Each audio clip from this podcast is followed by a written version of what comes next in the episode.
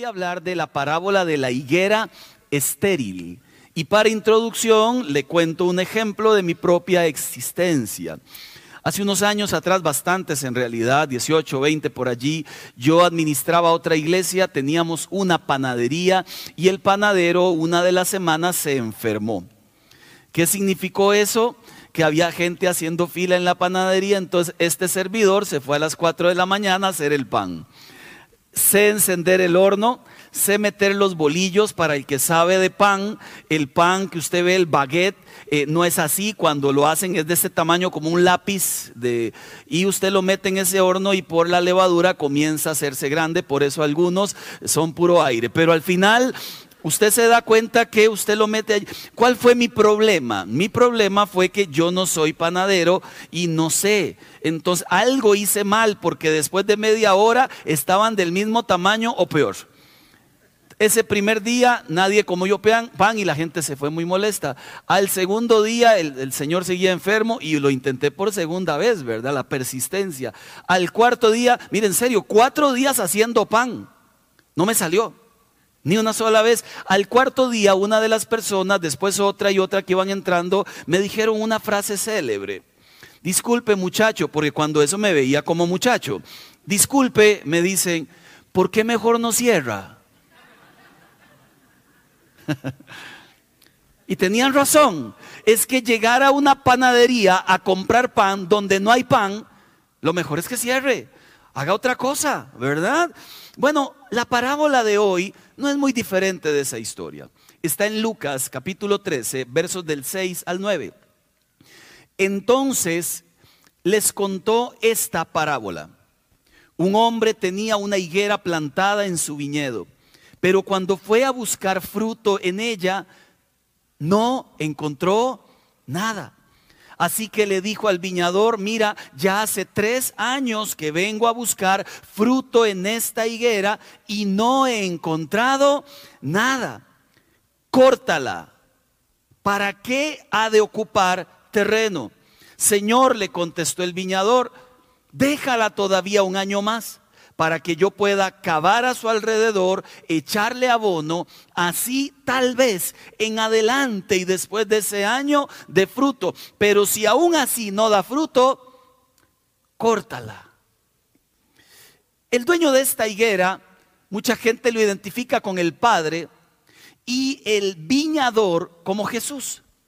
El Padre toma la decisión de cortar la higuera porque no da fruto Jesús toma la decisión de interceder por la higuera porque esta higuera representa al pueblo de Israel plantado en su viñedo, el mejor terreno posible, con el mejor viñador posible y al final no se dio el fruto esperado. El pueblo de Israel tenían que ser justos, tenían que amar a la gente en necesidad, tenían que representar a Dios bien, tenían que vérseles sus obras, pero no dieron fruto de ningún tipo. Eran inútiles, eran estériles. Aquí vemos al dueño, aquí vemos al viñador, aquí vemos la higuera. Para un judío tener una higuera en su casa, en su jardín o en su hacienda representaba vida, prosperidad, paz, tal como lo dice Miqueas capítulo 4, verso 4. Todo el mundo vivirá tranquilo bajo la sombra de su viña o a la sombra de su higuera, porque así Dios lo ha prometido. No obstante, el pueblo de Dios falló. Amaron siempre más el pecado. Consecuencias iban y venían sobre ellos. Eran estériles como le estoy explicando. Pero esta parábola del Nuevo Testamento creo yo que también hace un eco de una historia que ocurrió en el Antiguo Testamento. Allá en Isaías capítulo 5 cuenta una historia similar. Verso 1 en adelante cantaré en nombre de mi amigo querido una canción dedicada a su viña. Mi amigo querido tenía una viña en una ladera fértil. Esto significa que tenía que dar fruto. La cavó, la limpió de piedras, la plantó con las mejores cepas. Significa que el viñador la trató con lo mejor que tenía en sus posibilidades. Él esperaba que diera buenas uvas, pero acabó dando uvas agrias. Y ahora, hombres de Judá, habitantes de Jerusalén, juzguen entre mi viña y yo. ¿Qué más se podría hacer por mi viña que yo no lo haya hecho ya? Yo esperaba que diera buenas uvas, pero dio uvas agrias, más o menos, y ahí ya voy a continuar con el versículo que sigue. Imagínense aquí los que tienen hijos, hijas, ¿quién?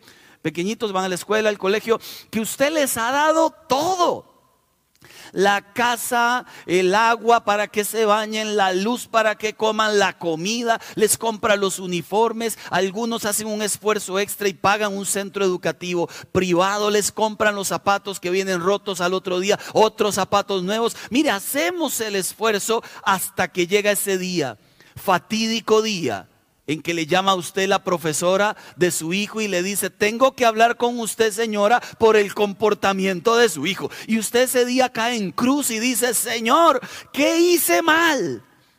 Y luego de que le comenta es que miras que muerde a los compañeros, mete cabezazos, copia, habla mucho y usted se vuelve a preguntar, pero ¿qué hice mal? Le di todo lo que tenía que haberle dado y el fruto que está dando no es lo que yo esperaba que él diera.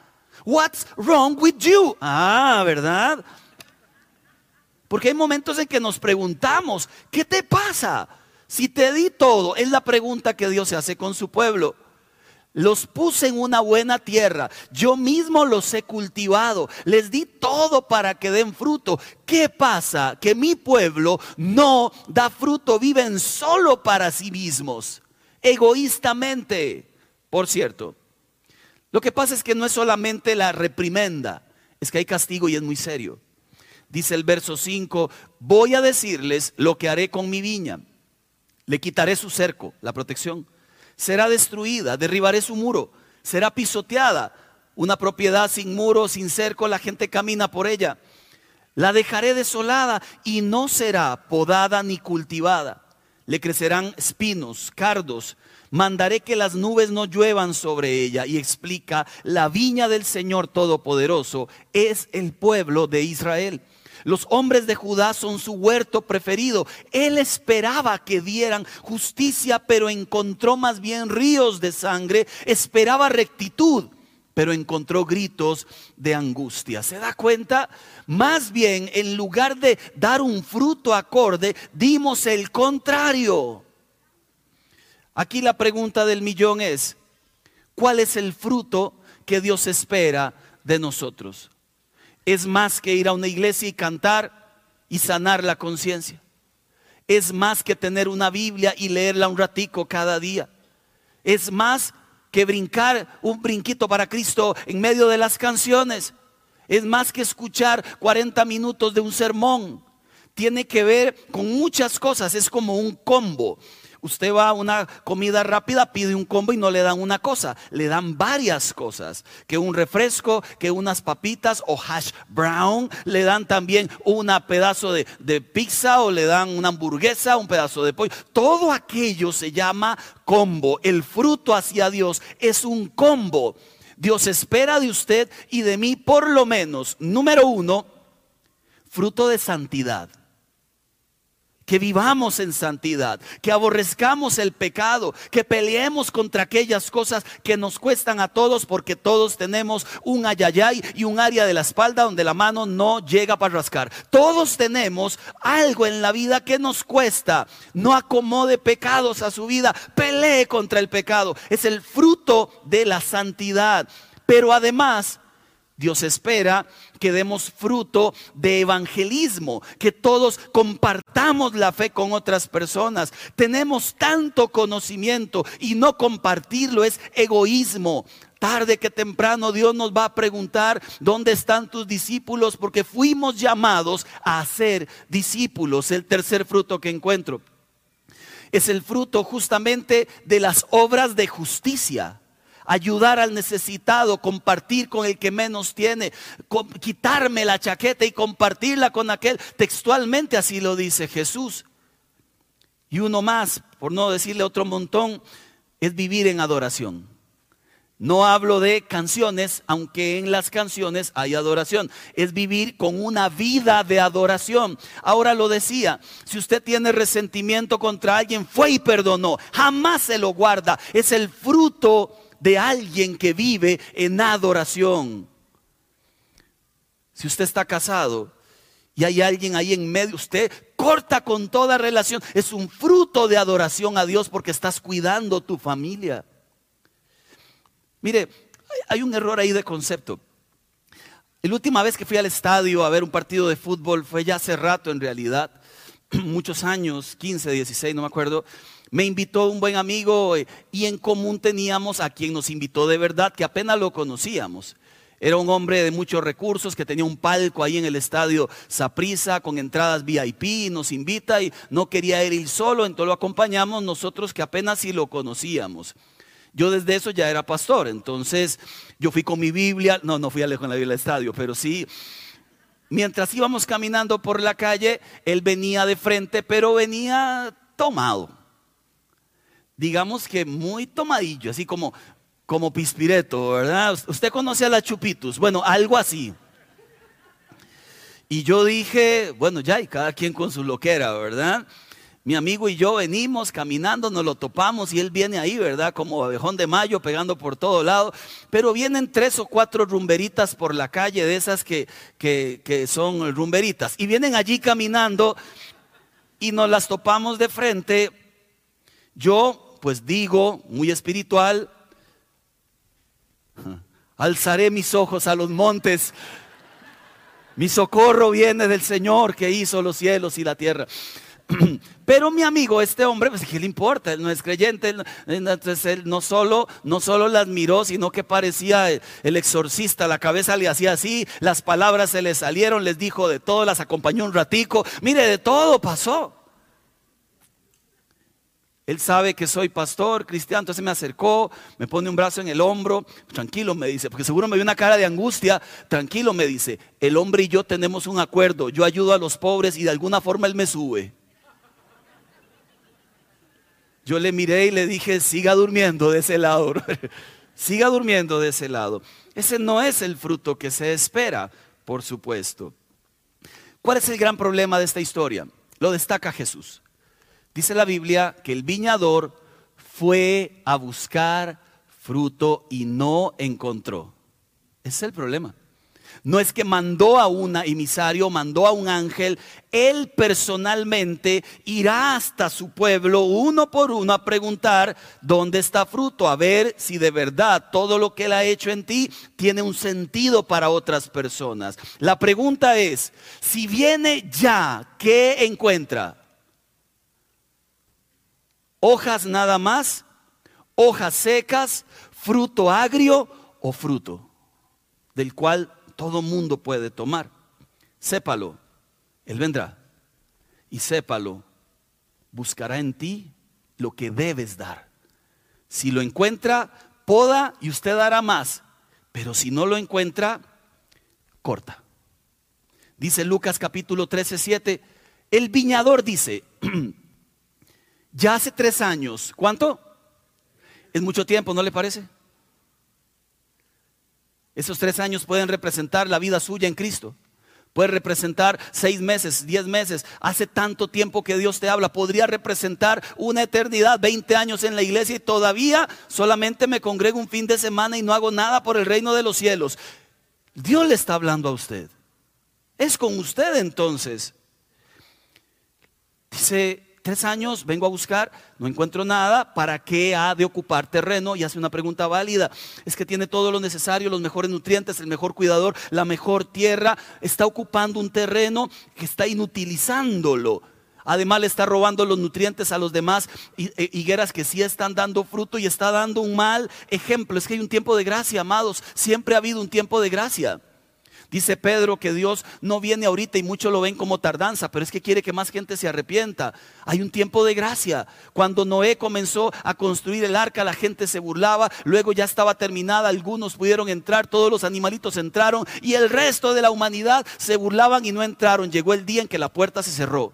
Y cuando la puerta se cierra, no hay ser humano que la pueda abrir. Hoy estamos viviendo un tiempo de gracia, donde las puertas del cielo están abiertas para aquel que quiera creer en Jesús. Pero llegará un día en que se cierre, llegará un día en que el Señor vuelva y que vuelva además a hacer juicio por su casa, A ver si de verdad entendimos el mensaje. El mensaje de Cristo es, si usted es creyente, da fruto. Es que no, es indivisible el creyente, da fruto. Aquel que se ha encontrado con el rey no puede dejar de dar fruto. Fuiste llamado a eso. Aproveche la gracia del Señor. El problema sigue siendo el mismo. Mucha gente con muchos recursos, hasta económicos, pero no los comparten con los necesitados o a veces solo dan las migajas. Llenos de perdón y misericordia porque a usted Dios lo ha perdonado y todavía alguno se anima a tener resentimientos. Llenos de conocimiento pero no lo comparten con otros. Con dones y talentos porque usted sabe los que Dios le dio. Pero usted dice el otro año, el otro año, cuidado. Y este no es el año donde te están dando una oportunidad más. Resulta que en esta historia el viñador dice, un año más, un año más voy a trabajar en él, voy a regar en él, voy a cultivar, voy a despedregar otra vez. Un año más, de aquí a un año vuelve y si no, quítala. ¿Usted se animaría a decirle eso a Dios? Dame un año más, Señor. Ven de aquí a marzo del 2024 si no has venido y pregúntame por el fruto. Si no, córtame. ¿Se animaría usted a decirle eso al Señor? Es que hay, algo hay que hacer. ¿Sabe cuál es la actitud del viñador que me gusta muchísimo? Es llena de misericordia inmerecida para nosotros. Ya había dado mucho tiempo, aún así da más tiempo, aún así da más tiempo. Y hoy aquí el Señor a alguien le está hablando con toda dirección y con toda claridad. Aquí el segundo milagro, además de la gracia de Dios, es el despertar de la conciencia. Porque algún día tiene que ser el día. Es que algún día tiene que ser el día. Algún día tiene que ser el día. El que cantó ahora, que todos lo conocen, Julio, mi hermano, vivió muchos años mal, todos conocen la historia, terrible, drogas, de, de todo. Yo al principio me sentí con mucha responsabilidad por él. Y clamaba a Dios con fuerza, con ganas, pidiendo. Muchas veces se me quebró la fe. Muchas veces decía, no, hombre, este chaval no cambia. Algún día sale ahí en la extra, ¿verdad? Porque ahí salen las fotos más raras del mundo. Entonces dije, tal vez algún día sale ahí feo. Dios mío, guárdalo. Algún día me volví a llenarme de fe, pero yo después se volvía a quebrar cuando me daba cuenta que hacía algo terrible. Mire, Qué, desazón, qué desacierto, qué desesperanza se produce cuando usted tiene una petición y más bien ve que del otro lado las cosas caminan al revés. Pero un día dije lo que tenía que haber dicho desde el primer día. He de verlo sirviéndote a ti. No importa lo que vean mis ojos, lo veo con la fe. He de verlo sirviéndote a ti. He de verlo adorándote a ti, Señor. Y me contaba, ahora está peor, no importa. No es con los ojos, es con la fe. He de verlo. Y ahí comencé a usar aquello que llamamos la autoridad de Dios cuando oras. Los últimos años fueron los peores pero me afianzaba en aquella frase de aquella canción que dice, el momento más oscuro es precisamente cuando va a amanecer. Y entre más mal lo veía, yo con fe decía algún día, y llegó el día porque hay un día que es el día que llega para todos. Hoy posiblemente puede ser ese día para usted. El día en que reaccionemos y digamos, ¿qué pasa conmigo? No puedo solo alimentarme, escuchar y no hacer nada. Mi vida necesita ser un árbol lleno de frutos, no seco, no estéril. Mire, sucede mucho en el matrimonio. Cuando atiendo consejerías, esto que le cuento no es de una específica, es de 200. Está él, está ella, están peleando. Pareciera que hay alguna historia allí como de alguna supuesta infidelidad. Entonces uno de los dos se enoja y me dice, pastor, dígale, dígale de verdad, dígale que no le llame, dígale que no le escriba nada por Facebook, dígale que para qué tiene que ir a comer con esa persona, dígale para que él entienda, dígale. Mi respuesta siempre es la misma. El que está arrepentido no necesita que yo le esté diciendo de la A a la Z que es bueno y que es malo. El que está arrepentido, lo primero que le cambia es la conciencia. Y él mismo dice, eso no está bien. Ella misma dice, ¿qué he estado haciendo? Porque se afirman en aquel concepto del apóstol Pablo, aquel versículo que dice, todo me es lícito, pero no todo me conviene. Y cuando esa conciencia se despierta, mire, no hay consejo. De ahí mismo del Espíritu le habla y le dice lo que es correcto. Ahí usted sabe cuando alguien está arrepentido. La conciencia le cambia, el fruto le cambia, las palabras le cambian. Ya aquella o aquel no es grosero, matón, matona, y ahora viene con humildad aceptando que hay algo que no está bien. La conciencia cambia. Pero el Señor aclara, un año. Y si no, tijera. Hoy mi oración es, Señor, danos más tiempo. Yo sé que hay mucha gente con mucha pasión, con mucho deseo. Solo falta el empujón, ¿verdad? para, para que se animen. Hay gente de verdad que tiene talento, que tiene dones. Nada más que está enclaustrado en el temor, en algo que le pasó. Alguien que me traicionó. No sabe la cantidad de gente que escucha a uno decir, me fui de esa iglesia porque alguien hizo algo feo. Mire, eso es poner la mirada en la gente. Váyase de ahí si alguien hizo algo feo, pero no deje de buscar al Señor porque Él es el que no falla, la gente fallará siempre. Pero abandonar a Dios porque alguien se equivocó, estamos fritos. A Dios no se le abandona porque alguien se equivoca. Dios que lo juzgue y usted avanza, porque su salvación es suya, es personal. Cuando lleguemos delante de Dios, Señor, fue culpa de Carlitos, ¿en serio? Ahí no hay justificación que valga, pero no es el tema. Devolvámonos un poquito, por favor, y avancemos. Eh, mire, hay un problema con, con la falsa seguridad. E, el judío, por ejemplo, tenía la falsa seguridad de que como era descendiente de Abraham, ya estaba salvo. Error. La única iglesia que salva, estoy en esa, cuidado, error. No hay una, una, iglesia que salve. Es Jesús el que salva. Ya fui a la iglesia, ya estoy hecho, hecho leña, porque no es suficiente con ir a una iglesia.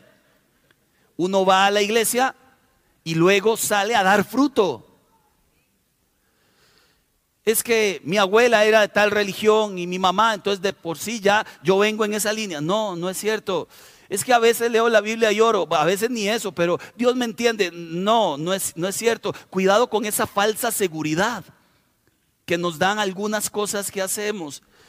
La falsa seguridad de que vinimos el domingo y ya está listo. No es cierto. Cuidado. Permítame hacer una mezcla intencional con otra historia de la Biblia que incluye también una higuera. En esta parábola hay un juicio que se viene sobre aquel que se le encuentra sin fruto. Pero en esta historia que le voy a contar hay un juicio decretado sobre una higuera que no dio fruto. En la primera que le cuento hay algo que va a ocurrir. En la segunda que le cuento hay algo que ya ocurrió. Dice Mateo capítulo 21, verso 18. Muy de mañana, cuando volvió Jesús a la ciudad, tuvo hambre. Al ver una higuera junto al camino, se acercó a ella. ¿Qué le pasó?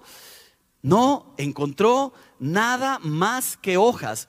Esta misma historia en Marcos 11, 12 dice, es que no era el tiempo de dar fruto, pero ya tenía hojas. El Señor la maldice y le dice, nunca más vuelvas a dar fruto, y al instante se secó la higuera. Mire que, aquella promesa de cortar, secar lo que no da fruto es cierta. Es cierta. La promesa de cortar lo que no da fruto es cierta. Y Jesús aquí la cumple. La pregunta que yo me hice fue, ¿por qué secó la higuera si no era tiempo de cosecha, no era tiempo de dar fruto? Solo tenía hojas. Bueno, hay una razón muy poderosa y muy puntual. Es que esta higuera era pura apariencia. Y si algo aborrece Jesús, que lo vimos en Mateo 23, cuando le da duro a los escribas y fariseos, es la hipocresía. Es que aparentemos una cosa, pero seamos otra. Es que en la iglesia todos parezcamos llenos de hojitas, pero al final falta el fruto. Y esto es condenable, que alguien viva de la apariencia. Es condenable porque Dios sí conoce quién es usted de verdad cuando está a solas y aplica aquel versículo que Jesús decía. Este pueblo de labios me honra, pero su corazón está lejos de mí. Es el músico que está en una iglesia, el que canta, tiene una novia y cada vez que tiene una oportunidad, intenta tener sexo con ella. Pero luego viene, levanta las manos y dice, aleluya, gloria a Dios, santo es el Señor. Su corazón está en otro lugar, pero qué montón de hojas bonitas que parece, pero no es. Y esa es la queja del Señor, por eso maldice a la higuera, porque eres pura apariencia. No tienes raíz, no tienes profundidad. No es cierto, solo aparentas delante de los demás y lo que es apariencia delante de mí no pasa. ¿Se da cuenta de la gravedad? Jesús da aquí una enseñanza extraordinaria, pero luego hace un cambio de timón.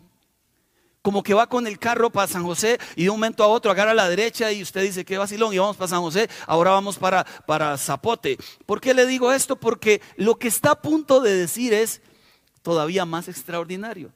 Viene hablando de su pueblo Israel, no dio fruto, es una comparación lo que nos podría pasar a nosotros si la iglesia de hoy no da fruto, pero luego explica algo muy lindo. Mateo 21, verso 20 los discípulos se asombraron al, ver lo que acababa de hacer Jesús. ¿Cómo es que se secó la higuera tan rápido? Y aquí es el cambio de timón. Les aseguro, dice Jesús, que si tienen fe y no dudan, no solo harán lo que yo he hecho con esta higuera, sino que podrán decirle a este monte, quítate de ahí, tírate al mar y así se hará. Si ustedes creen, todo lo que pidan en oración lo recibirán. Voy a leer otra vez eso y luego diga algún amén, así como para que usted afirme que eso es cierto. Quítate de ahí, le dirás al monte y tírate al mar y así se hará. Si ustedes creen, recibirán todo lo que pidan en oración. Mire, qué interesante. Por un lado viene hablando de este pueblo no da fruto, será cortado y ya esta higuera lo demuestra. Jesús cumple lo que promete. Pero al mismo tiempo habla una nueva generación que no van a ser como ellos. Habla una nueva generación de creyentes que no van a repetir los errores de ellos.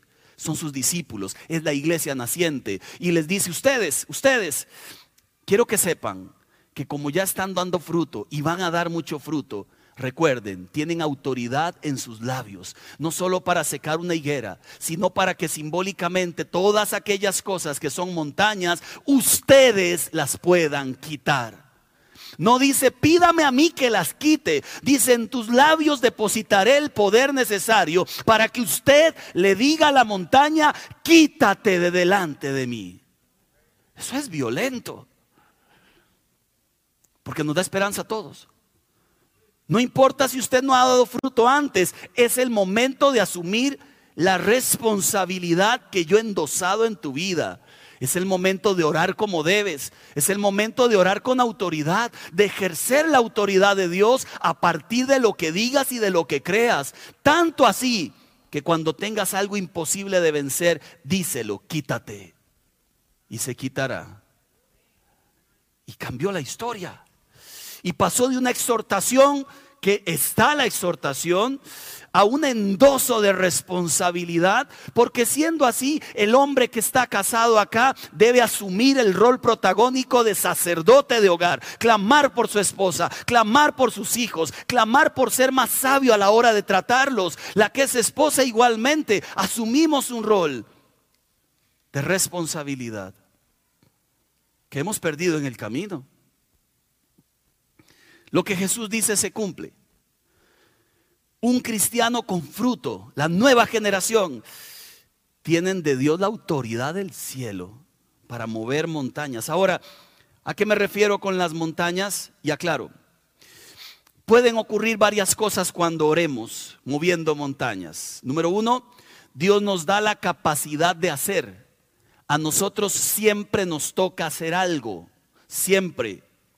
Los milagros de Dios siempre hay una parte que es suya y la imposible que es la de Dios. Cuando cruzaron aquel mar, le dijo a los sacerdotes, pongan ustedes primero el pie y luego de que pongan el pie, yo abro el mar. Pero había que poner el pie.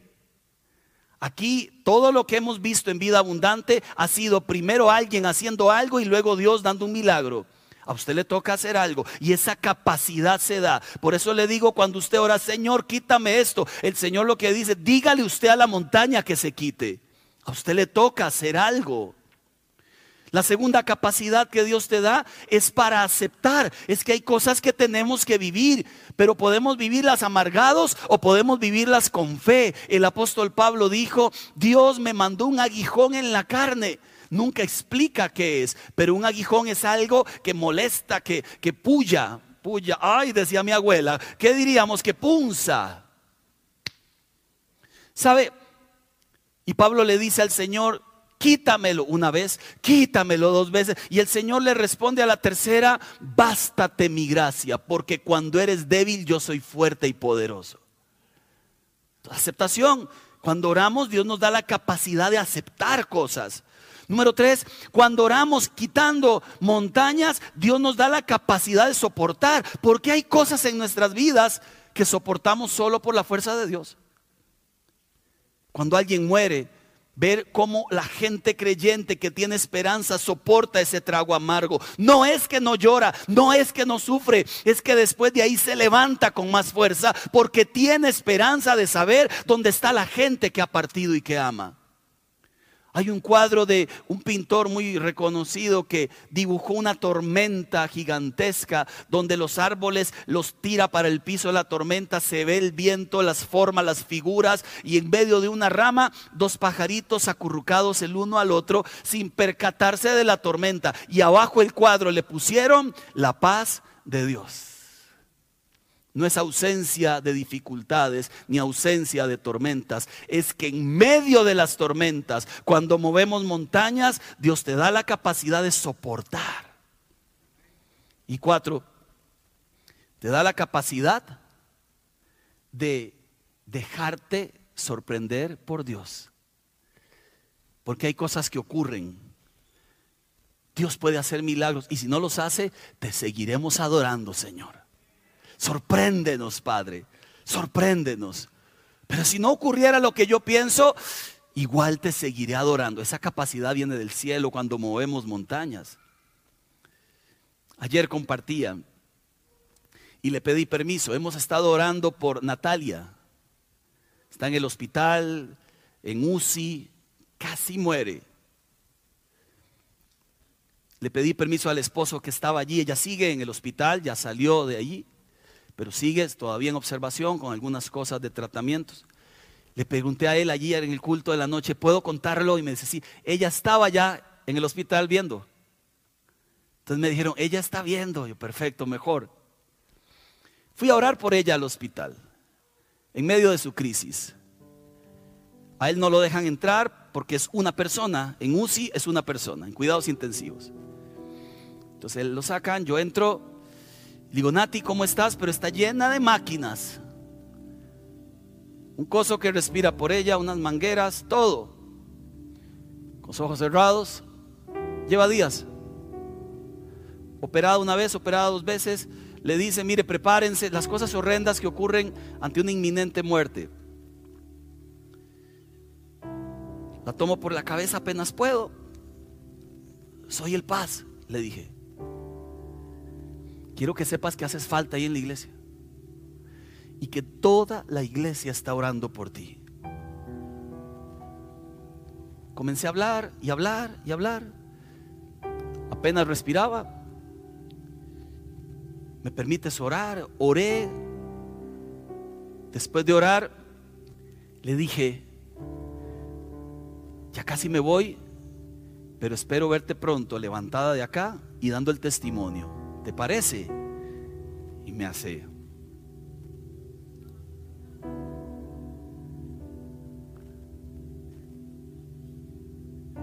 Yo dije, Señor, esto hay que grabarlo. Entonces sigo hablando, porque me emocionó.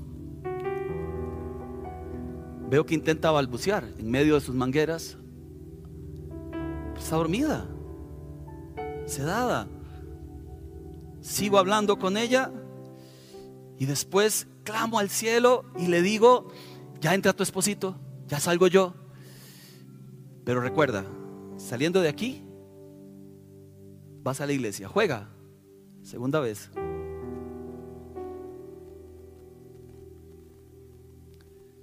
Entonces salí con el pelo parado, muy emocionado. Le conté a Víctor, brother, ahí está. Escuchó todo y dice que viene para acá. Póngale para que no pierda tiempo porque es una hora. Cuatro o cinco días después me llama Víctor, paz. Sí, ¿cómo sigue? No, ya se la pongo. Hola, paz, me dice. Aquí estoy. Anoche hablamos con ella por videollamada. Dígale a la montaña y esa montaña se quita. Dígale a la montaña y Dios te da fuerza para aceptar cosas. Y Dios te da fuerza para soportar. O Dios te sorprende. Pero dígale a la montaña, ya está bueno de orar sin fe. Ya está bueno de vivir en depresión y sumergido en un mundo que no... Ahora es el momento de que usted tome esa autoridad que Dios le había dado, que no la puede olvidar para orar por usted y para orar por otros. Más dramático no pudo ser anoche. Pasé a la gente al frente como lo voy a hacer hoy. Y mi hija pasó ahí. Y lo más extraordinario de mi hija pasando allí es ver a su grupo de GPS pasando detrás. Entre todos la abrazaron y comenzaron a clamar con ella y a llorar con ella. Era como ver un grupo de ángeles a su alrededor. Y Dios diciéndole, sola nunca has estado. Pero ya pasó ayer. Hoy le toca a usted. Comencemos a dar fruto orando, diciéndole a las montañas de la incredulidad, del temor, de la duda, hoy se van de aquí. Diciéndole a la montaña de la enfermedad, quítate, hay un Dios más grande. Diciéndole a la montaña de la esterilidad, me dejas para siempre, porque este es un creyente que dará fruto. Diciéndole a la montaña del pecado, ya no más, ya no más de la inmoralidad sexual, ya no más diciéndole y hablándole a las cosas con la autoridad que Dios a usted le dio en sus labios para hablar. ¿Por qué me enfoco más en enfermedad? Porque estamos en una época donde hay enfermedades como nunca antes en la historia. Y si usted no tiene alguna, algún vecino, amigo tiene. Como nunca en mi vida he pasado semana tras semana orando por gente enferma. Y los cristianos cada vez hacemos más así. Y nos hacemos un puño. Pero la autoridad de Dios es para que usted levante alas como las águilas. Te pares sobre tus alturas, comiences a volar como tiene que ser en la autoridad de Dios. Ya mucho tiempo viviendo sumergidos bajo un zapato innecesariamente cuando dice la Biblia que Dios a usted lo puso por cabeza y no por cola. Hoy quiero que oremos con esa autoridad del cielo. Le voy a pedir por favor que se ponga de pie. Si usted está enfermo o atravesando una de esas montañas imposibles, yo quiero orar por usted. Y si usted tiene en representación a alguien que ama enfermo, yo quiero que usted también venga aquí adelante para que lo represente a él y va a orar como si fuera él. Le invito a usted que pase aquí, por favor. Ni lo piense mucho. ¿Qué es con usted?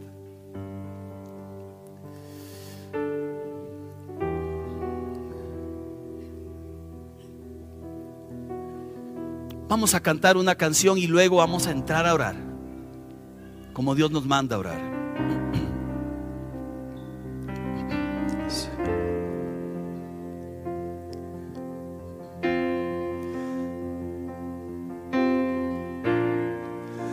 Atráeme a ti.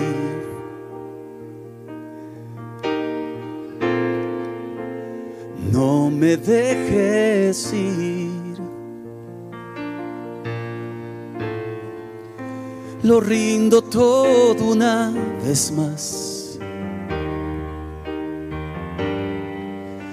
A cambio de tu amistad. Yo te anhelo a ti, solamente a ti, Señor, solamente a ti.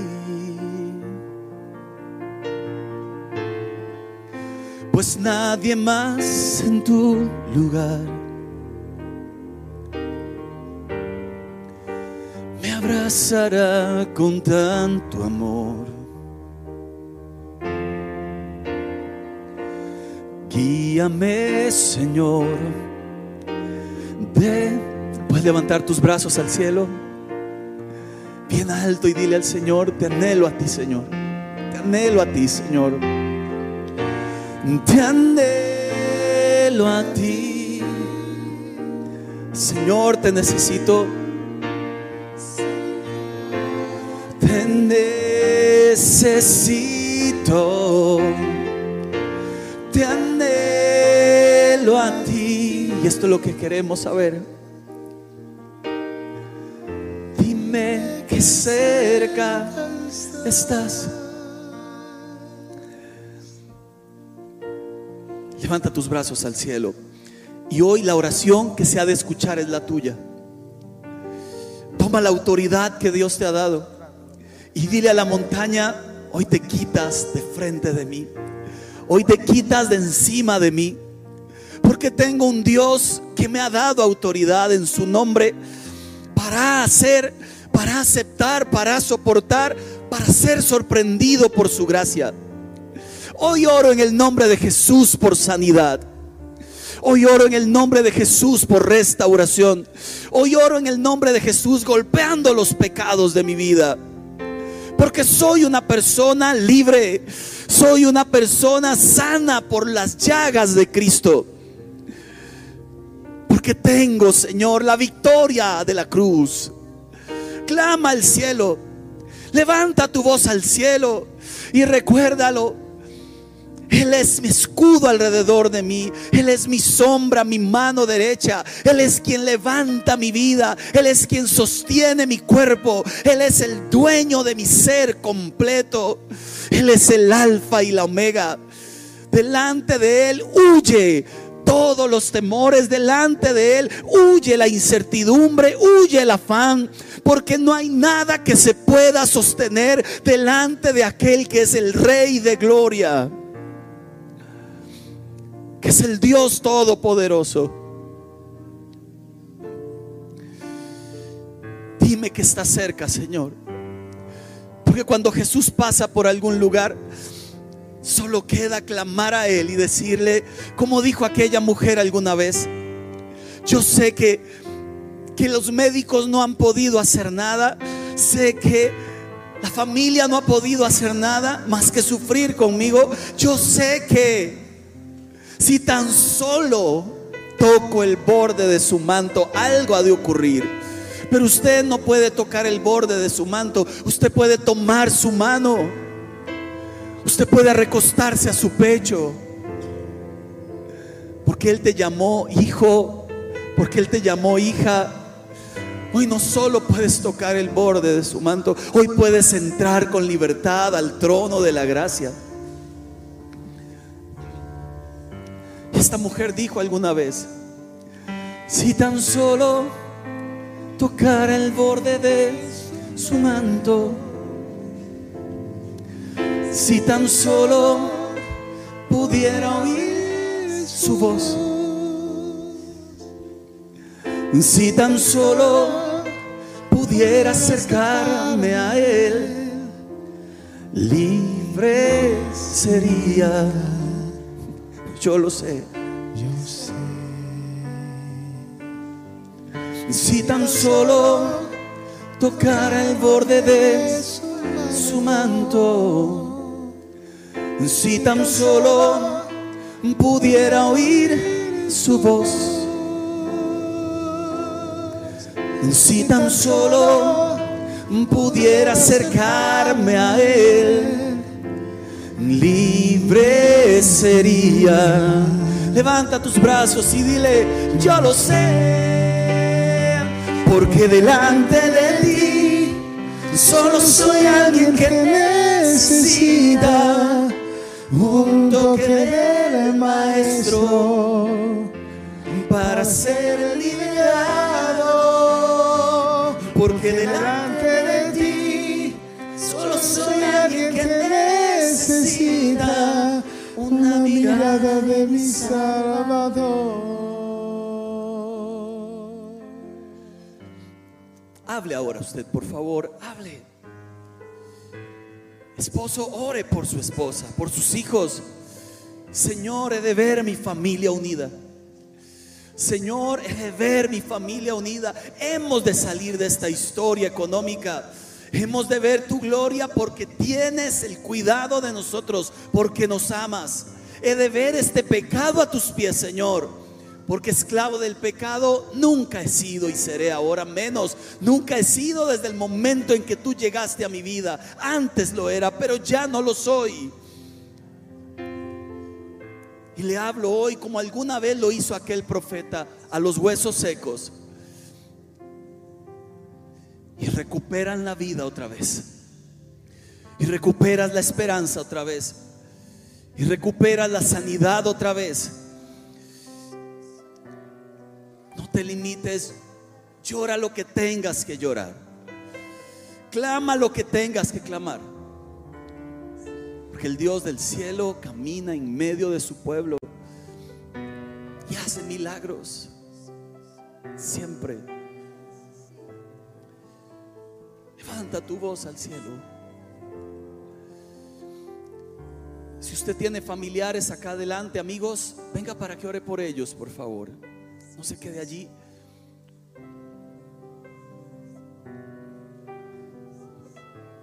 Porque el cielo se abre cuando su pueblo a Él clama.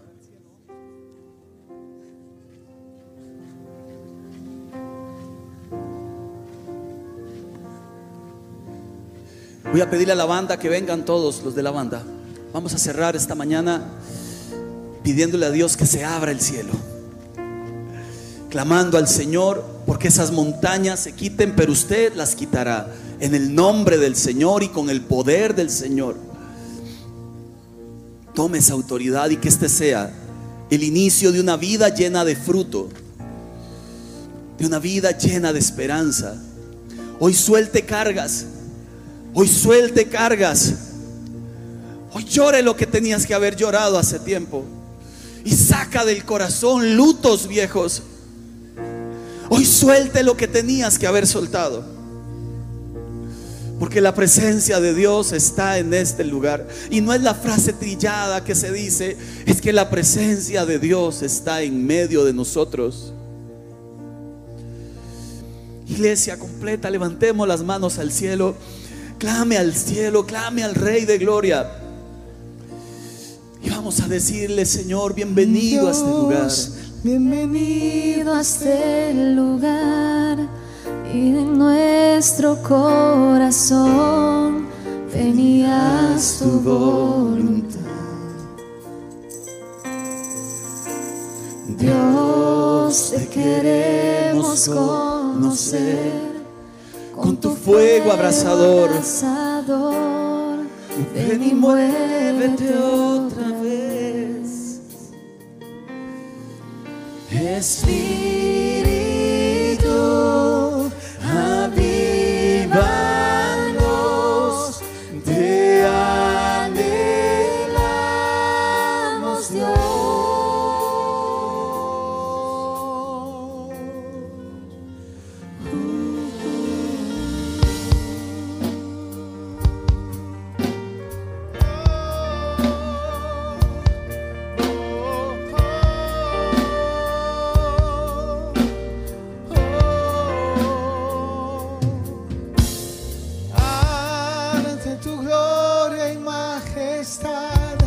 escuche su voz. Sabemos que estás para darnos libertad.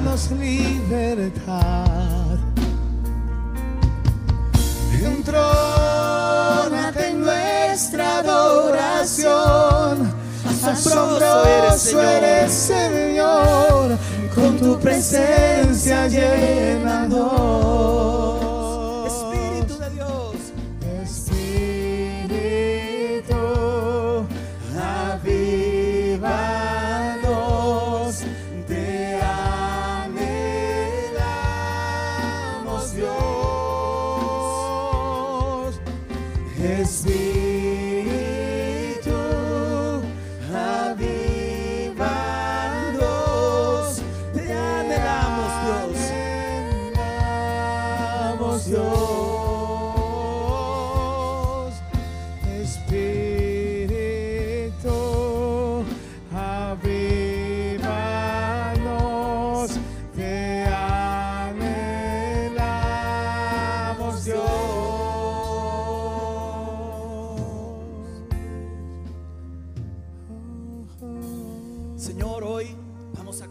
Esta verdad del cielo. Y antes de confesarla vamos a creer que mientras lo hacemos, murallas se rompen y muros se caen. Odios se van, resentimientos se arrancan. Enfermedades huyen ante el poder de Dios. Que se abra el cielo, Señor, y ten la libertad de hacer como tú quieras sobre tu pueblo. Ya no más orgullo ni vanidad, se abra el cielo.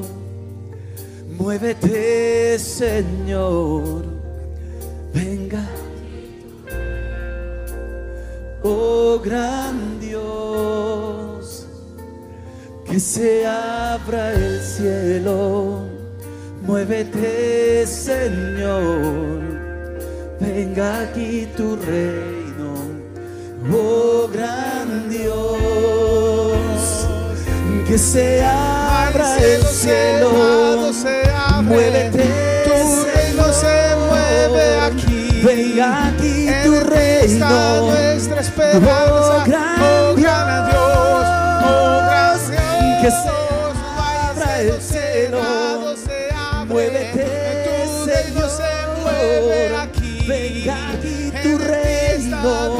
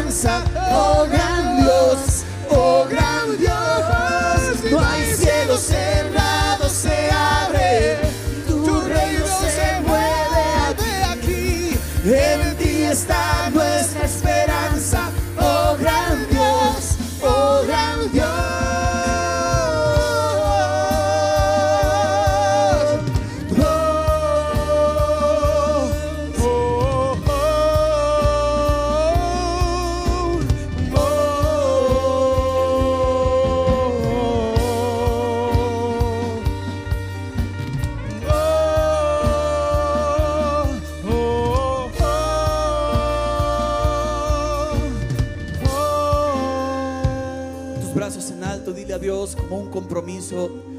Hoy suelto mi infertilidad espiritual.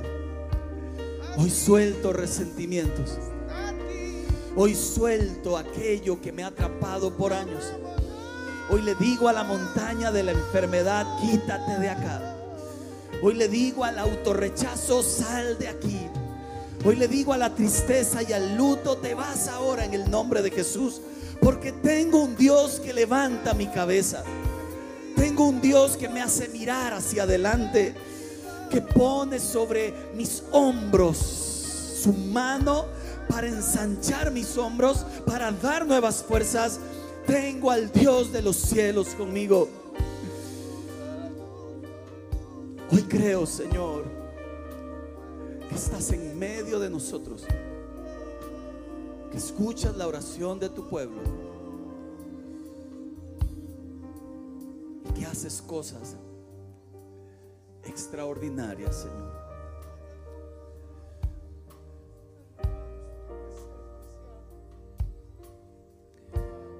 Para aquel o aquella que necesita, levanta tu mano y dile, suelto lo que tengo atrapado hace tiempo en mi mano. No es mío. suelto en tus manos, Señor, que allí está mejor.